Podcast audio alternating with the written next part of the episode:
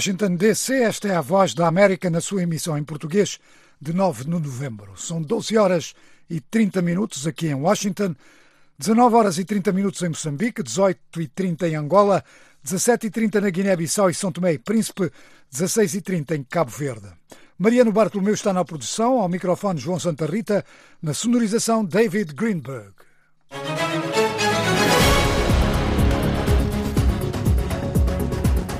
Vamos aos principais títulos de hoje. Benjamin Netanyahu diz que Israel não está interessado em conquistar a faixa de Gaza. Um míssil russo atingiu cargueiro de bandeira liberiana em Odessa. Um grupo armado atacou hoje um acampamento durante uma cerimónia de rito de iniciação feminina. Matou quatro mulheres em Cabo Delgado.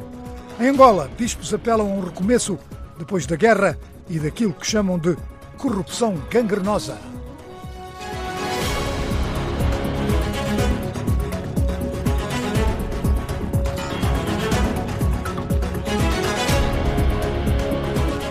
Estamos a transmitir em onda média para Angola e São Tomé e Príncipe, em ondas curtas para todo o mundo. Em frequência modulada, estamos a transmitir através de rádios parceiras em Moçambique, Cabo Verde e Guiné-Bissau. Em São Tomé e Príncipe, transmitimos através do emissor local da Voz da América. Pode também acompanhar esta emissão através da nossa página na internet, voaportuguês.com, e pode nos visitar no Facebook, no X, que era antes o Twitter, no Instagram, no YouTube, em Voa Português. Para contactos é fácil, o nosso número no WhatsApp é mais um 202 251 9466. Vamos começar com as notícias internacionais.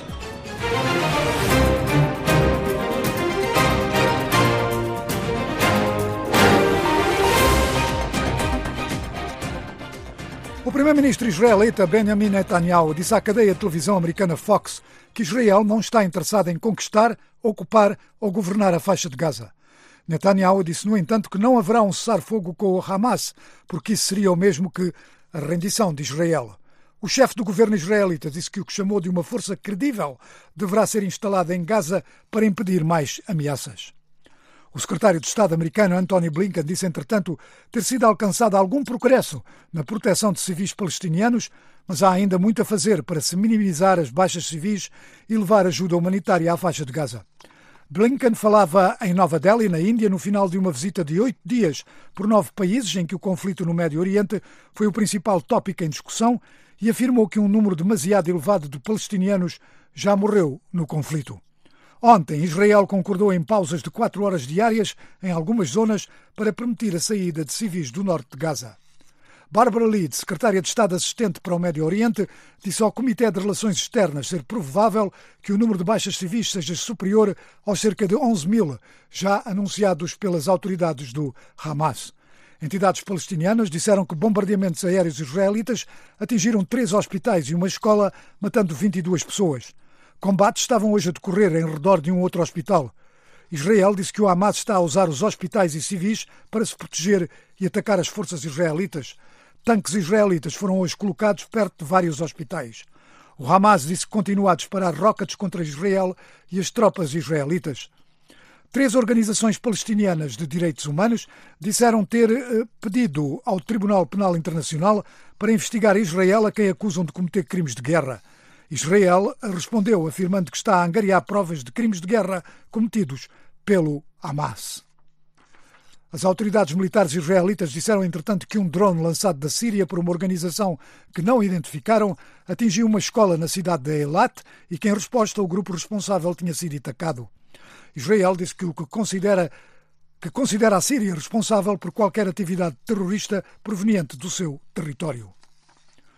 Um piloto de rebocador foi morto e três marinheiros e um trabalhador do porto de Odessa, na Ucrânia, foram feridos quando um míssil russo atingiu um cargueiro de bandeira liberiana num porto nessa cidade ucraniana. Uh, o navio estava a carregar minério de ferro para a China, disse o Ministério das Infraestruturas. O míssil tinha provavelmente como objetivo radares ucranianos na zona que foram desligados. Na zona leste da Ucrânia, a Rússia continua o seu ataque à cidade de Avdika, a cerca de 20 quilómetros da cidade de Donetsk.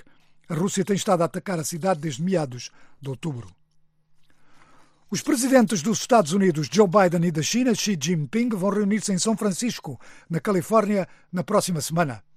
A cimeira culmina vários meses de esforços de Washington para manter contactos ao mais alto nível com a China, apesar de crescentes desacordos em questões comerciais e de segurança na Ásia.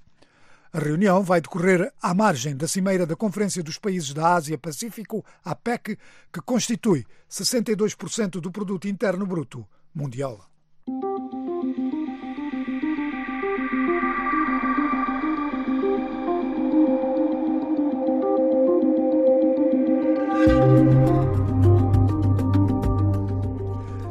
Vamos começar as nossas reportagens em Moçambique.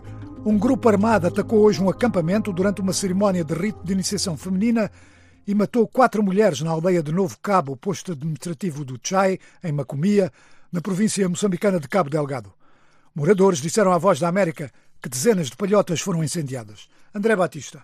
O grupo ligado ao Estado Islâmico irrompeu a tiros o local e forçou a fuga em debandada de dezenas de adolescentes que estavam em preparação para passar para a fase adulta e que seriam liberados no fim da cerimônia de domingo 12, disseram várias fontes locais. Mahmoud Rafik, um morador de Macomia, cuja sobrinha escapou no ataque, contou. Houve de verdade esse ataque e até morreram quatro pessoas.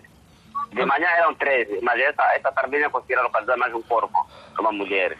Um outro morador contou que o movimento dos rebeldes devolveu a insegurança àquela aldeia e que um grupo de milicianos, a força local que ajuda a tropa moçambicana no combate à insurgência, tinha iniciado uma perseguição contra os atacantes. E a Novo Cabo já entraram logo de manhã. Yeah, eles, eles estavam para a cerimônia. Era para hoje. Hoje e amanhã e no domingo conclusão da cerimônia. Os viagens sentiram fora, eles já curtiram lá, nós já sofrer, pô, vamos lá matricar. Um líder local reiterou que a situação de segurança continua frágil e que as informações desde a semana passada da circulação de centenas de insurgentes do norte para o sul da província de Cabo Delgado tinham devolvido medo por ataques rebeldes. A Polícia da República de Moçambique, PRM em Pemba, ainda não comentou sobre o incidente e o Ministério da Defesa Nacional não respondeu de imediato ao nosso pedido de comentário enviado por e-mail. As autoridades em Cabo Delgado anunciaram na quarta-feira 8 que perto de um milhão de pessoas tinham regressado às zonas de origem devido ao restabelecimento da segurança nos distritos largamente afetados pelo terrorismo. Um novo estudo do Observatório do Meio Rural, apresentado na quarta-feira 8 em Pemba pelo pesquisador João Feijó, observa que em muitas zonas onde a população regressou, não há serviços básicos e o Estado não é presente, além de estar a ser reportada a situação de fome que deixa as populações mais frágeis ao terrorismo. André Batista, para a Voz da América. Obrigado, André. Vamos continuar em Moçambique e com esta questão dos projetos. Mais de 100 mil habitantes no distrito da Grongosa isto na província de Sofala, não têm acesso a projetos de iniciativas de geração de rendimento local, assistência social e à educação, por falta de documentos de identificação que perderam durante as fugas no conflito político-militar que opôs o governo e o braço armado de Renamo. Seis anos depois, muitos continuam sem qualquer documento de identificação. O governo distrital reconhece a situação, mas promete uma solução. O José Chirinza, desde a Beira, tem a reportagem.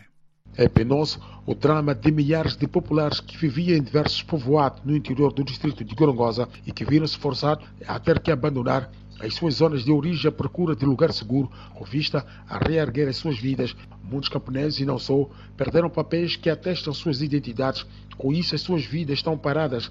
Não pode fazer muita coisa, ter um trabalho formal e beneficiar de projetos de iniciativa de geração de rendimento e acesso a benefícios sociais do governo reservado às famílias desfavorecidas.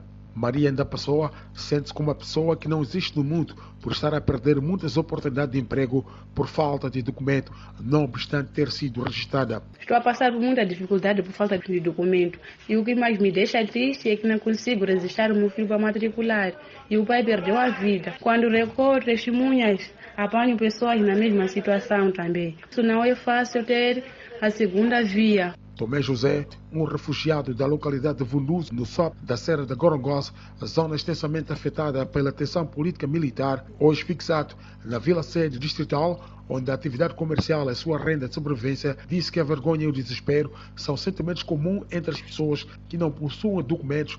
Acha que a sua situação, tanto como dos outros, poderiam ser evitadas com a integração políticas de documentação. Ainda existe muita população que precisa de documentos. Estou a me referir de cédula pessoal, o, o, distrito já teve a iniciativa, só que ainda existe muita gente, nós sabemos que é custo.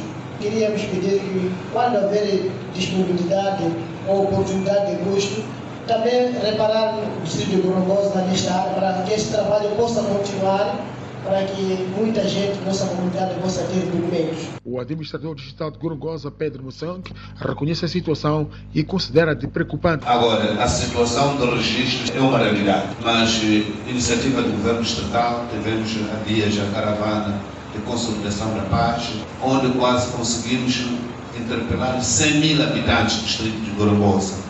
E o grito, na verdade, é de registro de nascimento. Já escrevi para os serviços provinciais de justiça, no sentido de dizer seja grátis o registro em Gorogosa, nas escolas principalmente, e alguns adultos. Estamos à espera da resposta. Da Beira, para a Voz da América, José Chiriza. Obrigado, José. Agora vamos até ao outro lado do continente, vamos até a Guiné-Bissau, onde o governo vai reintegrar a partir de janeiro professores e médicos suspensos pelo anterior executivo. A decisão foi tomada ontem pelo Conselho de Ministros mas no comunicado enviado à imprensa não se dá mais detalhes com o número de profissionais que serão reintegrados. Em setembro de 2022, o governo de Nuno Gomes Nabian suspendeu mais de mil professores e médicos, dando origem a uma série de manifestações. Também ontem, seis dias depois da invasão da sede do Supremo Tribunal de Justiça por homens armados, que obrigaram à admissão do presidente daquele órgão, o governo anunciou que vai levar infratores à justiça. O governo apelou às instituições do Estado, e vamos citar, a orientarem as suas ações para a estrita observância dos poderes constitucionalmente consagrados e que sejam privilegiados o diálogo e a concertação interinstitucional como pressuposto fundamental para garantir a paz, a estabilidade e a promoção de desenvolvimento do país. E da Guiné-Bissau para São Tomé e Príncipe, um inquérito concluiu que 40% das mulheres não participam no mercado de trabalho e aponta vários problemas sociais e culturais como causa dessa realidade. Mas o Ministro da Saúde e dos Assuntos Sociais, Célcio Junqueira, não subscreve esse número. Oscar Mudeiros. Joana Mendonça, diretora executiva da ONG Portuguesa para o Desenvolvimento, deixa pistas para o próximo passo após a divulgação do estudo que demonstra a desigualdade de oportunidades de trabalho entre homens e mulheres. Os inquiridores concluíram que a pouca percentagem feminina no mercado de trabalho em São Tomé e Príncipe tem a ver com vários motivos sociais e culturais. O papel da mulher na família, o papel da mulher na sociedade, ah, isso gera uma grande dificuldade das mulheres poderem também ocupar-se de uma atividade profissional. Muitas vezes as, eh, as, as, mulheres para conseguirem integrar no mercado de trabalho é importante encontrar soluções de onde deixar os, os filhos, por exemplo, uh, e essas soluções que existem no país Uh, daquilo que, que, nós entendemos é que são demasiado caras uh, para, para ser uma solução alternativa. Isso leva a quê? Ao impacto da dependência econômica das mulheres e à violência. Estereotipos de gêneros que afetam escolhas educacionais e limitam a possibilidade de desenvolvimento de mulheres.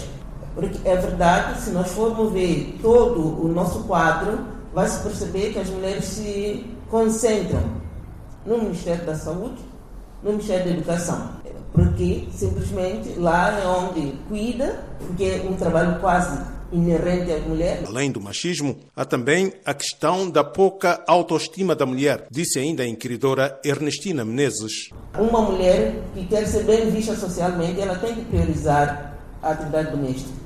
Então ela tem que fazer tal comida para o marido, fazer não sei o quê, cuidar da criança, todas essas coisas, até porque o inquérito que se fez, as mulheres próprias diziam e se uma mulher queimar comida ou não tomar conta de criança bem, o homem está autorizado a agredi-la. É o preconceito que está enraizado na, na, na, cultura. A outra questão é que as dificuldades econômicas e sociais, como por exemplo a falta de água, afetam sobretudo as mulheres. O ministro da Saúde e dos Assuntos Sociais, Celso Junqueira, não subscreve a percentagem de 40% de mulheres indicadas no estudo como não tendo participação no mercado. E não podemos dizer que quem está no setor informal não tem trabalho. O problema é que é um trabalho que não está formalizado. Entretanto, o governante santomense admite que há desigualdade de oportunidade de trabalho entre homens e mulheres, frisando também a falta de emprego que existe no país. Nós temos ainda problemas de reconhecimento de capacidades que reconhecemos ao género masculino, temos dificuldades em reconhecer no género feminino. E por isso essa questão também faz parte dos empregadores. Oscar Medeiros, Voz da América, São Tomé. Obrigado, Oscar. Vamos agora para Angola, onde os bispos da Conferência Episcopal de Angola e São Tomé, SIASTE, emitiram ontem uma nota pastoral em que destacam a corrupção gangrenosa, aquilo que chamam corrupção gangrenosa, que se instaurou em Angola após o fim da Guerra Civil e apelaram a esforços de todos para se alcançar a verdadeira reconciliação nacional. O porta-voz da SIASTE, Dom Maurício Camuto, leu um comunicado em que começou por lembrar as esperanças destruídas pelo começo da Guerra Civil, logo a seguir à independência, e depois acrescentou.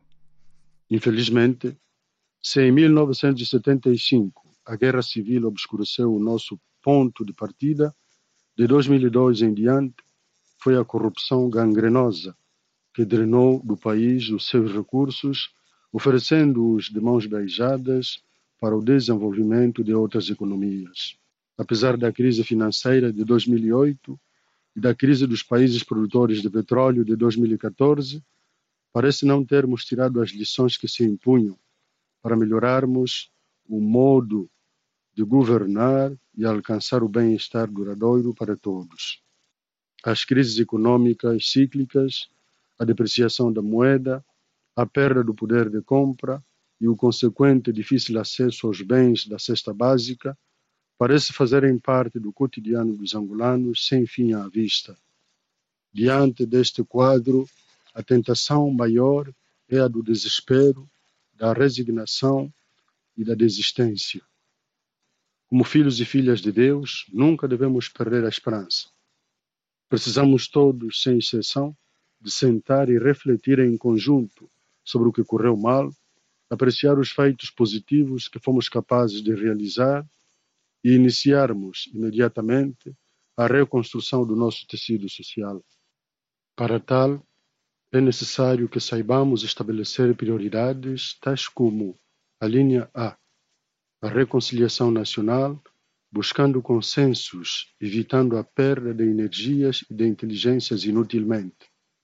A linha B, a urgência de uma comunicação social credível que una os angolanos, e se regule por critérios de serena objetividade, evite a propaganda e se livre de métodos de informação que, violando a justiça e a verdade, ferem a dignidade e o bom nome dos cidadãos. E, finalmente, que seja um instrumento de paz e de desenvolvimento. A linha C, o estabelecimento efetivo de um Estado democrático e de direito, onde o primário da lei e da justiça sejam para todos, sem exceção. Nesta esperança e com fervorosa oração entre os lábios, enviamos a nossa saudação e a nossa bênção a todos os angolanos.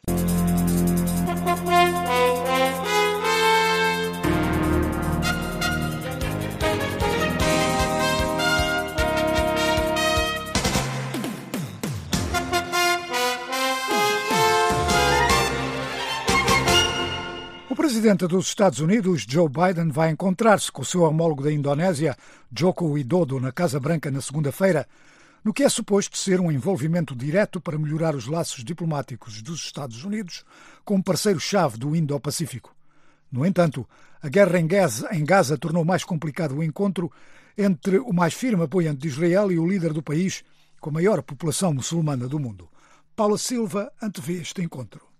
As cidades na Indonésia têm se enchido de manifestações pró-Palestina desde o ataque do Hamas a 7 de outubro, gerando fortes emoções. O que o Hamas e o povo palestiniano fizeram contra os invasores, Israel, foi a sua forma de lutar para alcançar a sua independência. Não há nada de errado nisso, porque foi também o que fizeram os heróis da nação indonésia quando lutaram para alcançar a independência. A paixão presente na voz da cidadã Ika Lufia estará na mente do presidente indonésio Joko Widodo quando se encontrar com o presidente Joe Biden na Casa Branca na segunda-feira. Lembra Suti Mutia Setiawati, professora de Estudos do Médio Oriente na Universidade Gajah Mada da Indonésia. Nenhum presidente indonésio se atreveu a não defender a Palestina. Os nossos pais fundadores lançaram as bases da nossa política externa, não alinhados, livres e ativos, defendendo os oprimidos. As duas partes têm um grande fosso a colmatar, nomeadamente no que se refere ao cessar-fogo em Gaza, mas estão empenhadas em manter boas relações. Espera-se que as relações bilaterais passem a ser uma parceria estratégica global, estatuto que Jakarta já partilha com Pequim, explica a porta-voz da Casa Branca, Karine Jean-Pierre. Os dirigentes explorarão oportunidades para reforçar a cooperação no domínio da transição para as energias limpas, promover a prosperidade económica, reforçar a paz e a estabilidade regionais e reforçar os nossos laços interpessoais. Os dois dirigentes coordenarão igualmente esforços para reforçar a centralidade da ASEAN, defender o direito internacional e promover uma região do Indo-Pacífico livre e aberta. Um objetivo fundamental para a Indonésia é um acordo de comércio livre, limitado, sobre minerais críticos, que permitirá que o níquel indonésio utilizado em baterias de veículos elétricos se qualifique para incentivos fiscais ao abrigo da Lei de Redução de Inflação de 2022 dos Estados Unidos.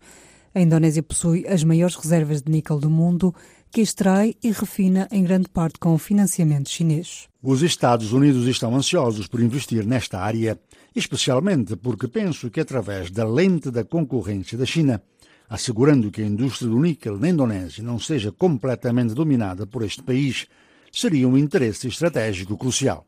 Afirmação de Louis Myers do Programa para a Ásia do Wilson Center. Alguns legisladores americanos opõem-se ao acordo devido ao forte investimento chinês e às preocupações laborais e ambientais na indústria indonésia do níquel.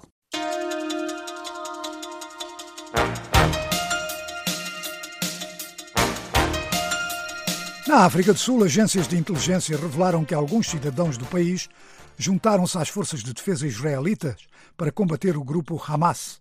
O governo sul-africano disse que essas ações são ilegais. Reiterou que qualquer cidadão que lute por forças estrangeiras será considerado um mercenário e levado à justiça. Álvaro Lugero de Andrade. Organizações judaicas afirmam que muitos membros da comunidade israelita na África do Sul serviram no passado no exército de Tel Aviv. Agências de inteligência disseram à Voz da América que alguns sul-africanos regressaram agora a Israel para pegarem armas contra o Hamas. Numa declaração em áudio, na sua página no Facebook, o rabino-chefe da África do Sul, Warren Goldstein, afirmou que as posições assumidas pela administração do presidente Cyril Ramaphosa motivaram os judeus sul-africanos a quererem lutar por Israel. Nas suas ações mais recentes, como ao retirar diplomatas sul-africanos de Israel e ameaçar o embaixador israelita na África do Sul com expulsão, este governo está a apoiar o Irão, o Hamas e o Hezbollah para destruir o Estado de Israel e espalhar a jihad global. Não é assim, responde a ministra da Presidência Kumbutsu Nsaveni. Ela alerta que a lei de assistência militar estrangeira proíbe qualquer sul-africano de participar em operações militares noutras partes do mundo. O governo da África do Sul tem sido solidário com a causa palestiniana desde os primeiros dias do governo pós-apartheid. Pretória apelou a um cessar-fogo no conflito e também ao Tribunal Penal Internacional pediu para emitir um mandado de prisão contra o primeiro-ministro israelita Benjamin Netanyahu por crimes de guerra. Darren Olivier, um historiador militar que escreve para a revista African Defense, diz ser pouco provável que o aviso do governo dissuada os israelo-sul-africanos se juntarem às Forças Armadas de Tel Aviv. Ele acrescenta que o governo não tem recursos para rastreá-los e eles simplesmente voltam para casa quando desejarem. Não houve um único caso em que isso tenha sido levado à justiça com sucesso. Isso é algo que existe nos livros, mas provavelmente é inexequível na sua forma atual. É difícil impedir um cidadão de fazer isto. Isso exigiria um certo nível de vigilância sobre o que os sul-africanos estão a fazer no estrangeiro e a cooperação dos países anfitriões.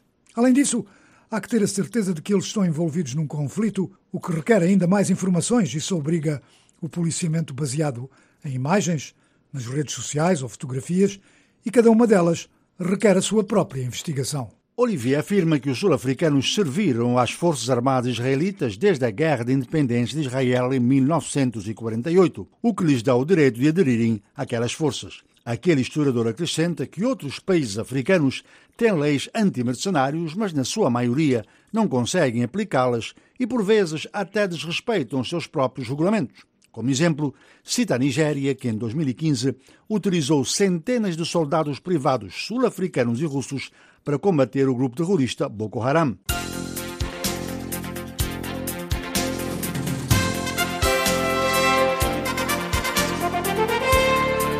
Na página desportiva, vamos começar com o futebol africano. Este fim de semana, vamos ficar a saber quem é o primeiro campeão da nova Liga Africana de Futebol.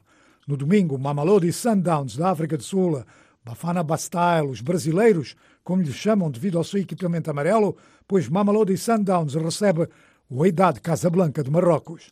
Na primeira mão, recordemos, o Eidad venceu por 2-1, pelo que este vai ser fogo. Ainda no futebol africano, pois São Tomé e Guiné-Bissau, quando jogarem os jogos de qualificação para o Mundial, quando jogarem em casa, não vão jogar em casa, vão ter que jogar fora. A Comissão de Inspeção da Confederação Africana de Futebol reprovou 20 estádios para acolher os jogos referentes às eliminatórias do Mundial, por não reunirem as condições técnicas exigidas nesse tipo de competição. Entre eles, portanto, estão os estádios da Guiné-Bissau e de São Tomé, entre outros. São Tomé escolheu já fazer os seus jogos em casa, em Marrocos.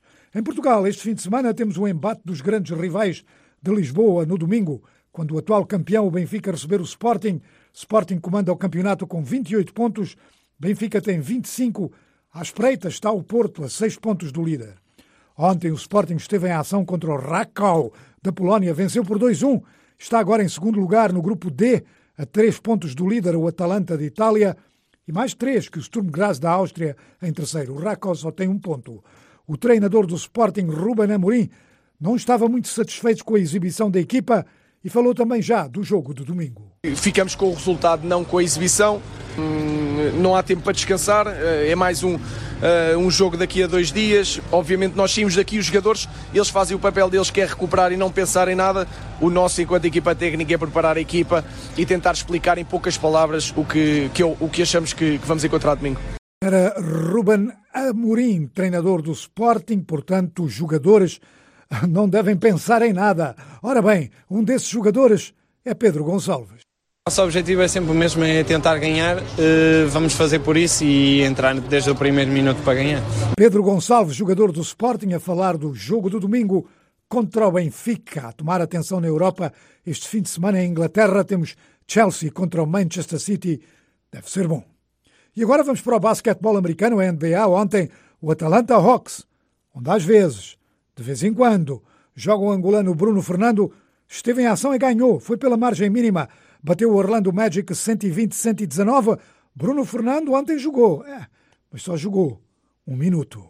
Ontem houve apenas um outro jogo e também foi renhido, foi decidido por margem quase mínima. Indiana Pacers bateu Milwaukee Bucks 126-124.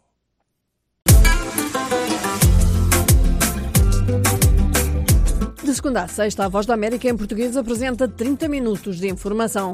É Washington Fora de Horas. Pode ver no Facebook e no YouTube e também no nosso site na internet em www.voaportuguês.com. O Washington Fora de Horas começa às 12h30 em Cabo Verde, 13h30 em São Tomé e Príncipe na Guiné-Bissau. O Washington Fora de Horas está em Angola a partir das 14h30 e em Moçambique. Pode entrar em sintonia connosco às 15h30. Juntos a nós, de segunda a sexta, para o Washington fora de horas.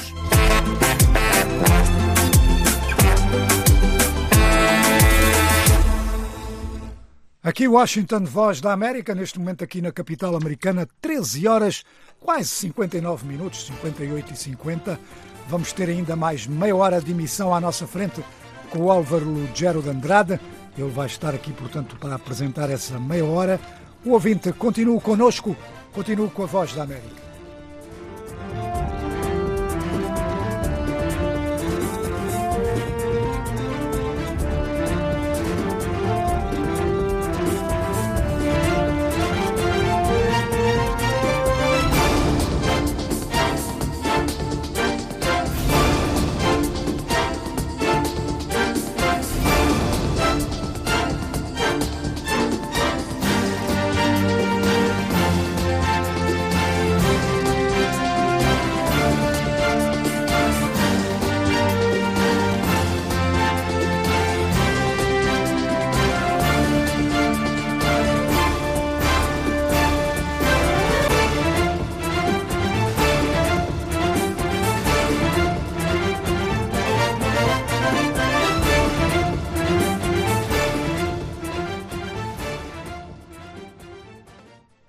Esta é a Voz da América transmitir a sua emissão vespertina em português desde Washington nesta sexta-feira, 10 de novembro. Aos microfones, Álvaro Lugero Andrade, a produção assegurada por Mariano Bartolomeu.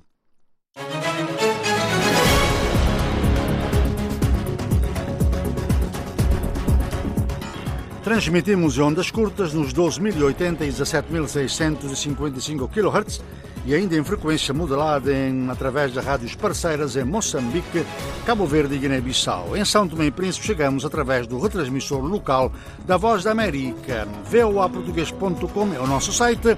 Pode acompanhar-nos no computador, no telemóvel e no tablet, igualmente nas redes sociais, no Facebook, no YouTube, no Twitter no Instagram. A nossa referência é VOA Português. O nosso número no WhatsApp também está disponível para mensagens. É mais um 202 251 9466.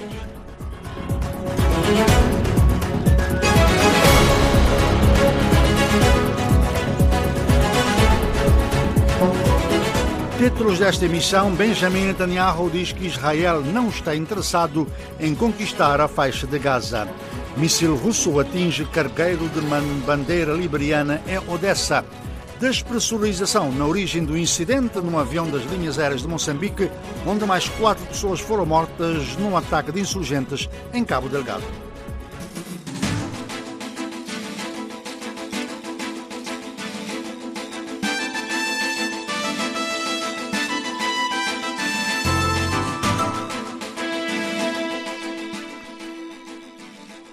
Começamos em São Tomé e Príncipe, onde o inquérito concluiu que 40% das mulheres não participam no mercado de trabalho e aponta ainda vários problemas sociais e culturais como causas dessa realidade.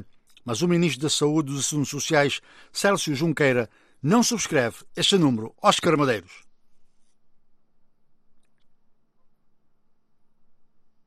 O grupo ligado ao Estado Islâmico irrompeu a tiros o local e forçou a fuga em debandada de dezenas de adolescentes que estavam em preparação para passar para a fase adulta e que seriam liberados no fim da cerimônia de domingo 12, disseram várias fontes locais. Mahmoud Rafik, um morador de Macomia, cuja sobrinha escapou no ataque, contou. Houve de verdade esse ataque e assim morreram quatro pessoas. De manhã eram treze, mas essa, essa tardinha conseguiram localizar mais um corpo, uma mulher. Um outro morador contou que o movimento dos rebeldes devolveu a insegurança àquela aldeia e que um grupo de milicianos, a força local que ajuda a tropa moçambicana no combate à insurgência, tinha iniciado uma perseguição contra os atacantes. Yeah, Novo Cabo já entraram logo de manhã. Yeah, eles, eles estavam preparados para a cerimônia. Era para hoje. Hoje e amanhã e no domingo conclusão da cerimônia. Os viagens se para fora, eles já curtiram lá, sofrer, vamos lá matricar. Um líder local reiterou que a situação de segurança continua frágil e que as informações desde a semana passada da circulação de centenas de insurgentes do norte para o sul da província de Cabo Delgado tinham desenvolvido medo por ataques rebeldes.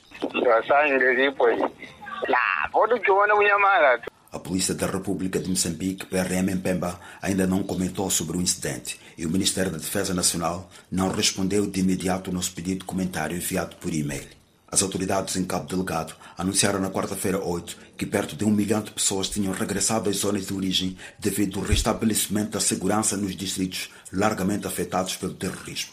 Um novo estudo do Observador do Meio Rural, apresentado na quarta-feira 8 em Pemba pelo pesquisador João Feijó, observa que em muitas zonas onde a população regressou, não há serviços básicos e o Estado não é presente, além de estar a ser reportada a situação de fome que deixa as populações mais frágeis ao terrorismo. André Batista, para a Voz da América. Obrigado, André Batista. Ainda continuamos em São Tomé. Daqui a pouco vamos a São Tomé com esta reportagem sobre uh, mulheres no mercado de trabalho, mas ainda em Moçambique, um avião das linhas aéreas de Moçambique, LAM, que fazia o trajeto Maputo-Joanesburgo, hoje teve de regressar à capital moçambicana depois de um dos jatos ter deixado de funcionar. Os funcionários tiveram 20 minutos de pânico quando caíram as máscaras de oxigênio, que, segundo passageiros, não tinham oxigênio. Em comunicado, a LAM afirma que uma despressurização esteve na origem do incidente. Estou a citar o comunicado da companhia. No caso em concreto, a tripulação tomou a decisão de retornar a Maputo, base operacional da companhia. O voo aterrou em segurança no Aeroporto Internacional de Maputo. A despressurização e consequente libertação automática das máscaras acontece em situações adversas de voos para as quais as tripulações são treinadas e preparadas para dar respostas imediatas. Explicou a companhia. Uma passageira sentiu-se mal e foi encaminhada a uma unidade hospitalar, enquanto os restantes passageiros seguiram para o destino noutro aparelho. Vamos agora sim a São Tomé e Príncipe, onde o inquérito concluiu que 40% das mulheres não participam no mercado do trabalho e aponta vários problemas sociais e culturais como causas dessa realidade. Mas o Ministro da Saúde e de Assuntos Sociais, Célcio Junqueira, não subscreve esse número, como nos diz o Oscar Madeiros. Joana Mendonça, diretora executiva da ONG Portuguesa para o Desenvolvimento, deixa pistas para o próximo passo após a divulgação do estudo que demonstra a desigualdade de oportunidades de trabalho entre homens e mulheres. Os inquiridores concluíram que a pouca percentagem feminina no mercado de trabalho em São Tomé e Príncipe tem a ver com vários motivos sociais e culturais. O papel da mulher na família, o papel da mulher na sociedade, ah, isso gera uma grande dificuldade das mulheres poderem também ocupar-se de uma atividade profissional. Muitas vezes as, eh, as, as, mulheres para conseguirem entrar no mercado de trabalho é importante encontrar soluções de onde deixar os, os filhos, por exemplo, uh, e essas soluções que existem no país Uh, daquilo que, nós entendemos é que são demasiado caras uh, para, para ser uma solução alternativa. Isso leva a quê? Ao impacto da dependência econômica das mulheres e à violência. Estereotipos de gêneros que afetam escolhas educacionais e limitam a possibilidade de desenvolvimento de mulheres. Porque é verdade, se nós formos ver todo o nosso quadro, vai se perceber que as mulheres se concentram no Ministério da Saúde, no Ministério da Educação porque simplesmente lá é onde cuida, porque é um trabalho quase inerente às mulheres. Além do machismo, há também a questão da pouca autoestima da mulher, disse ainda a inquiridora Ernestina Menezes. Uma mulher que quer ser bem vista socialmente, ela tem que priorizar a atividade doméstica.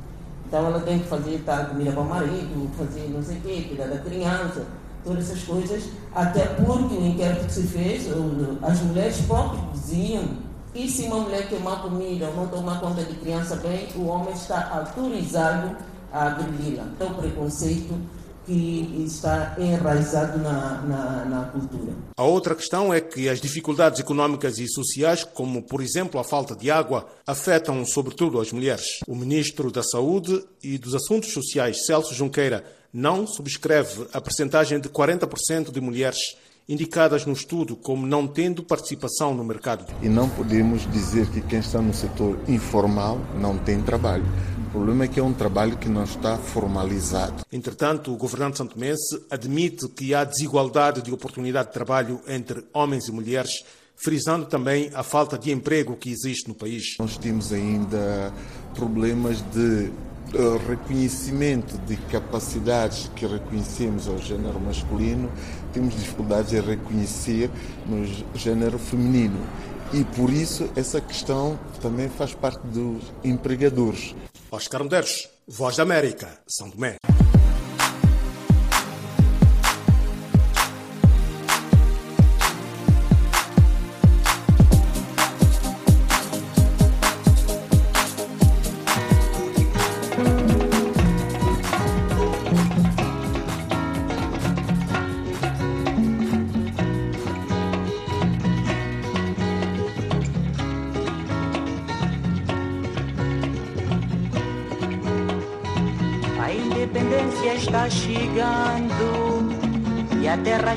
Resplandecer.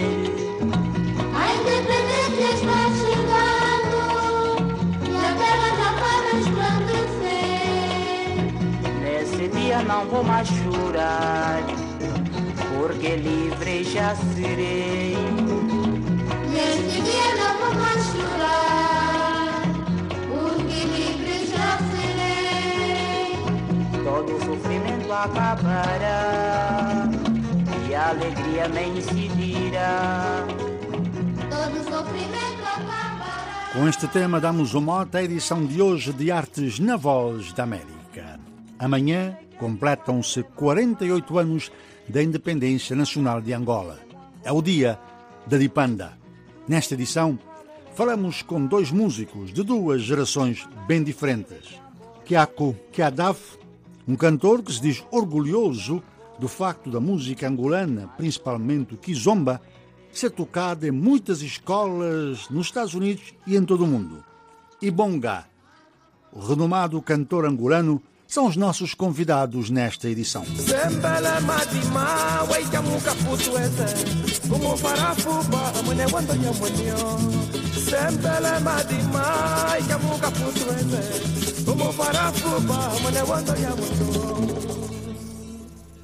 Kwaputu atumonokya imamu Angola wavulu mwenio mwenye ni makutue. Watonokakya nikuzwelake nikuzwelake nikuzwelake nikuzwelake Bonga está aborrecido com os músicos que não usam o canto para mudar mentalidades. Ele foi figura homenageada na segunda edição do Lisboa Crioula 2023, uma iniciativa para unir povos e culturas na capital portuguesa. Ele foi o homem que também lutou pela independência e até agora continua a lutar pelos ideais de democracia, liberdade e desenvolvimento do seu país. Em Lisboa, o nosso correspondente Oscar Medeiros acompanhou a festa de homenagem a Bonga e falou com o cantor angolano. Cota Bonga, como é que sentiu esta Lisboa crioula e a homenagem que lhe foi feita aqui nesta noite? Opa, senti que isso é positivo, é positivo em toda a linha e futurista também, porque isso dá continuidade a essa vivência salutar de uns com outros, não é verdade? Quer dizer o que quer dizer, é muito bom qualquer que seja a iniciativa neste sentido aí, por ser verdade, por ser autêntico e por ser natural. Ninguém tem culpa que o pai do outro seja mais escuro, que a mãe do outro seja mais branca. O que eu quero dizer é que um festival desse, quer dizer, conjuga uma coisa com a outra. Pessoa, pessoa, a pessoa humana tem que se relacionar com tudo que tem ao seu dispor para poder viver com cordialidade, com amizade, com amor, com carinho, com tudo isso. Isso é fantástico. E eu aceitei logo a primeira que soube que era para isso aqui. Ai, eu vim. Vim logo. E é ótimo, é positivo. A música é uma coisa fantástica e que desempenhou um papel bastante importante na luta de libertação dos nossos países. Hoje, como é que olha para a música e, e, e, o que é que acha do papel que ela deve desempenhar na mudança de mentalidade dos angolanos?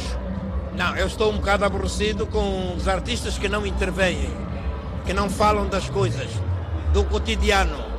Isso não, não é bom. Eu comecei assim, Angola 72, foi um disco, enfim, que tem a ver com a reivindicação, enfim, com, com a dipanda, enfim. Epá, mas no bom sentido nós conosco, nós entre nós, nós a evoluir, nós a Frentex.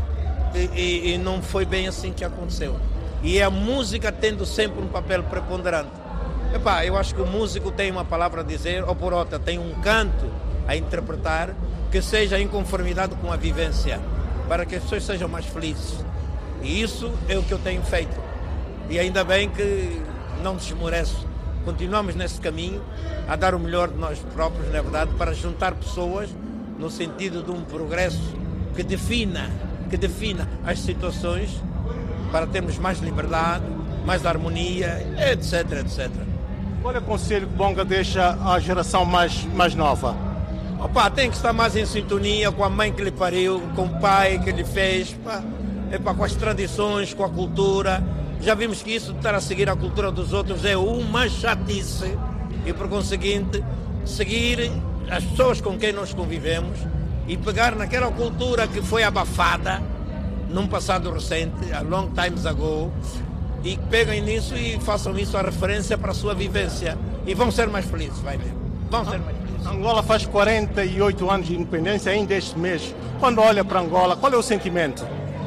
Opa, há uma tristeza tremenda da grande maioria que sofre, na verdade. E eu fico, eu mais do que ninguém, porque eu participei na música cantada em prol da verdadeira de banda. E por conseguinte fico meio desiludido, porque não era isso. Minha geração não esperou isso. Esperou exatamente o contrário. E é triste quando a gente chega hoje e, e vê, e ouve, e olha e sente que de facto estamos a remar contra a maré. E assim não vamos lá, tenham paciência, não vamos lá. Temos que ser mais solidários, temos que ser menos cachicos dos estrangeiros que nos põem armas na mão, que nos recebem os dólares, a maior parte desses dólares roubados, na é verdade, é para por quem tem posição preponderante, que não devia, e por conseguinte eu como mais velho só tinha que dizer isso por ser coerente. E é normal. E eu estou a zelar pelo povo angolano, povo da minha terra, sem distinções nenhumas, angolano é angolano, mas os, os mais desfavorecidos é que estão a sofrer bastante. E isso é muito triste quando a gente não vê como as pessoas vivem e a carência que têm. Isso é triste, isso quer dizer que de facto estamos ao lado da placa, fora, fora do contexto, o que é muitíssimo mau, porque não é isso que a gente esperou. Tenham paciência. Bonga sente que os dirigentes angolanos tenham feito, os dirigentes africanos, quero dizer, tenham feito o suficiente para a promoção da nossa cultura no estrangeiro, sobretudo aqui em, aqui em Portugal? Não, não, não, não, não, não, não.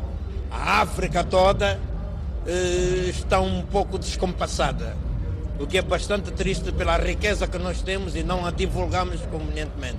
Isso é muitíssimo mal. Já me dei conta disso, logo comecei a minha carreira, eu, eu dei conta, mesmo antes de, de ser cantor, claro, né? E a gente dificilmente fala para um ministro da cultura africano. Primeiro porque ele é snob, não dá confiança. E quando vem ter conosco é por oportunismo, porque precisa disso para fazer alguma campanha, esta ou aquela, o que também está mal. E depois não consomem africano.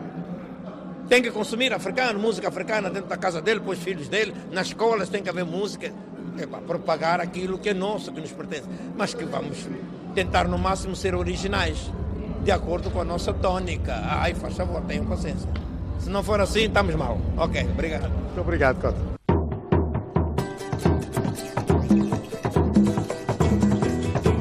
Bonga, um homem que, pelo seu nome, já se está a falar de Angola e também da música angolana.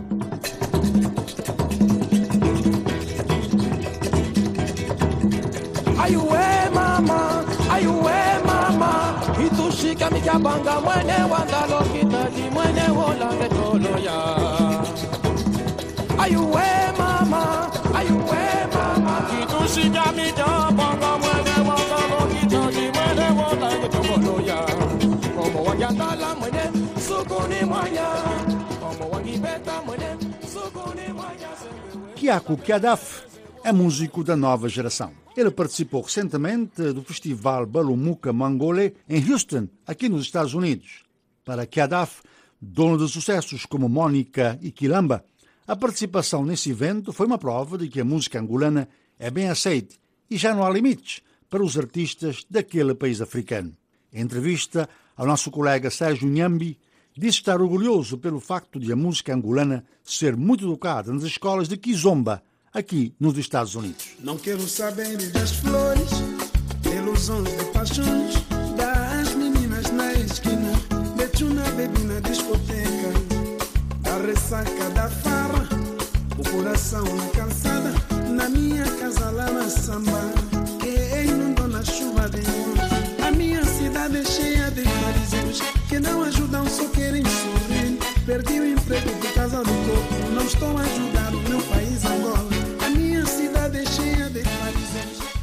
Eu sou Kiako Kiadaf, um, sou da Angola. O meu carro só tem as tuas coisas, na minha mente o seu nome. E tudo que falo você não crê. Mas te abracei como ninguém, e você entendeu o sinal. Só espero que compreendas que esse amor é para sempre. Portanto, em 2013, participei no CD do, do produtor Chico Viegas, e a música Entre Sete e Sete Rosa tornou a mais popular do CD e, graças a Deus, tornei esse cantor popular que todo mundo conhece a nível do mundo e a nível dos palopros e tem sido uma maravilha.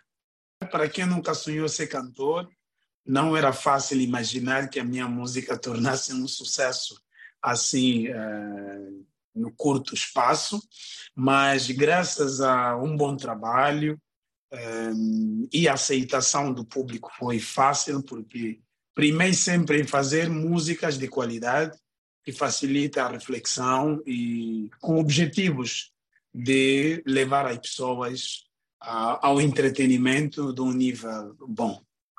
É a razão pela qual acho que a minha música foi aceita com facilidade. É muita responsabilidade, sim, que Zomba hoje tornou um símbolo mundial, onde várias pessoas de várias nacionalidades dançam a música angolana. É, é um bom sinal, a Angola está de parabéns. Um, tenho a certeza que precisamos de trabalhar e, e, participar mais, uma vez que até aqui nos Estados Unidos da América existem pessoas que não são só angolanas, que não são só de, de Palop, mas que são pessoas a nível do mundo que dançam e têm as escolas e ensinam a nossa música. E nós, como cantores, acabamos de viajar uh, na vida das pessoas sem saber e graças a Deus que, que Zomba consegue nos trazer até aqui, razão pela qual estou aqui para participar nesse festival de Balumuca, um festival grande. Estar aqui no primeiro mundo para tocar a música angolana é sinal de que uh, já não há limite para nós.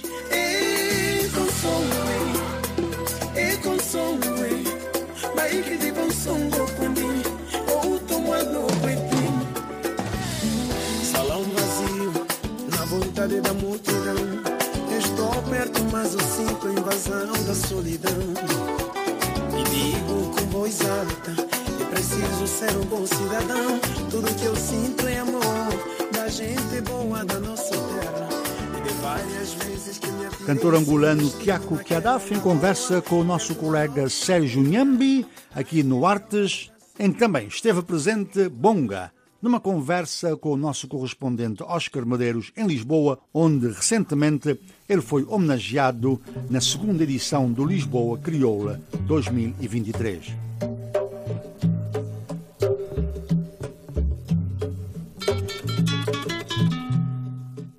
Assinalamos assim e celebramos os 48 anos da independência de Angola, que se comemora amanhã. Feliz Dia da Dipanda. Eu sou Álvaro Lugero Andrade. Este programa contou com a produção do Mariano Bartolomeu. Até a próxima semana.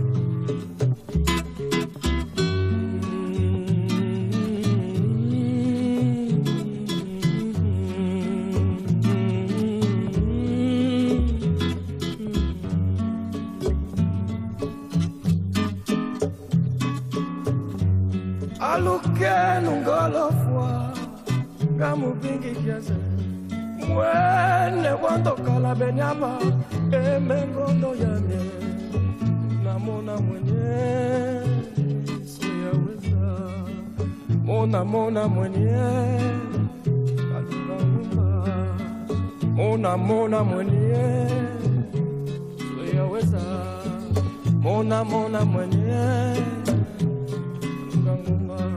alukenungolofwa ngamubingi kiaze mwene wandokala benyaba emengondo yamye mona mona mwenye. Yaweza. Mona mona mwenye. Kalunga nguma mona mona mwenye. Yaweza. Mona mona mwenye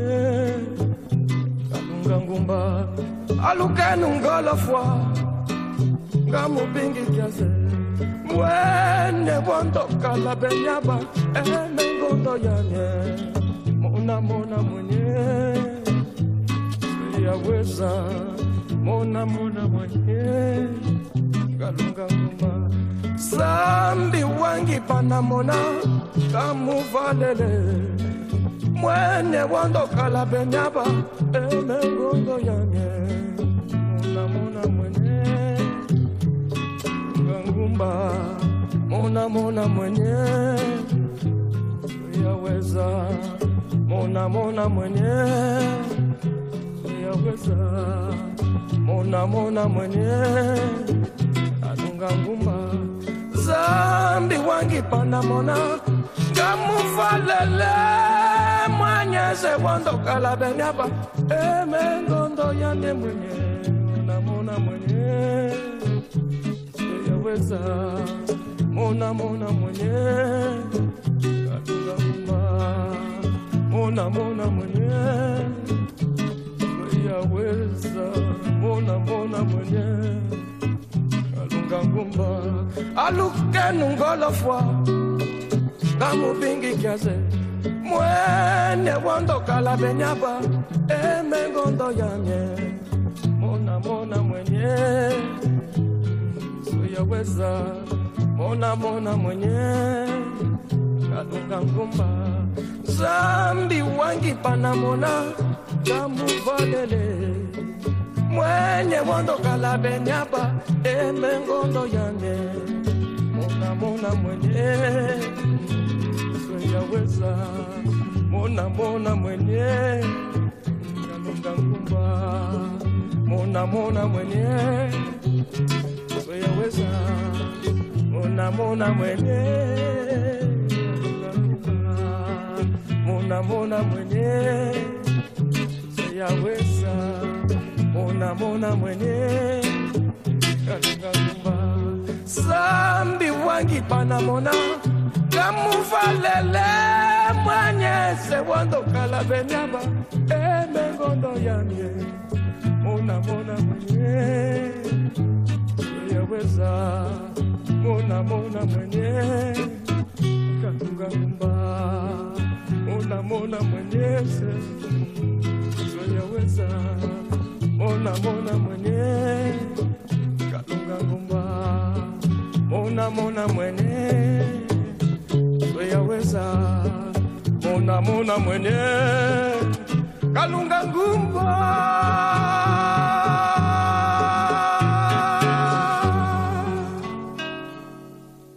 Esta é a voz da América.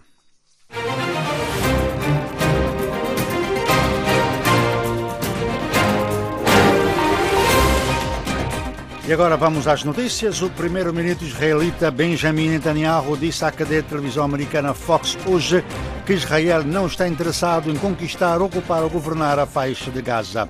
Netanyahu acrescentou, no entanto, que não verão cessar-fogo com Hamas porque isso seria o mesmo que rendição de Israel.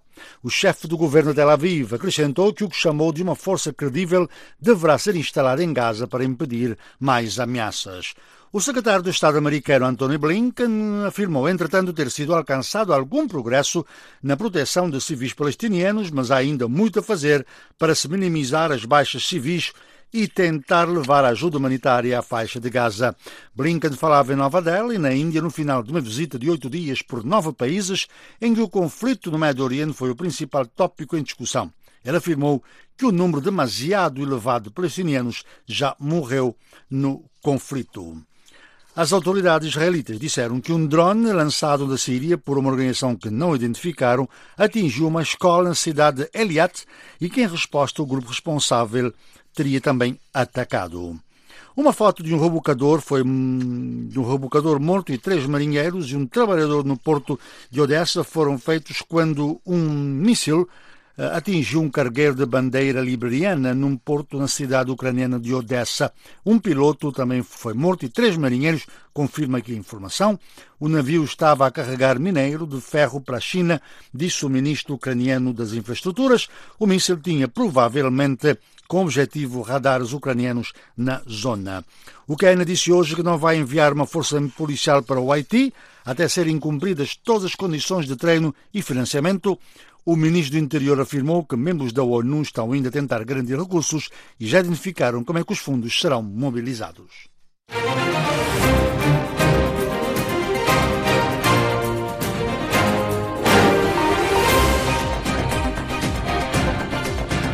E assim terminamos esta emissão da Voz da América nesta sexta-feira. Em nome de todos que a produziram e a apresentaram se despedem, Mariano Bartolomeu e Álvaro Lugero Andrade. Muito boa noite. Até amanhã na rádio. Podem continuar com a Voz da América na internet, voaportuguês.com.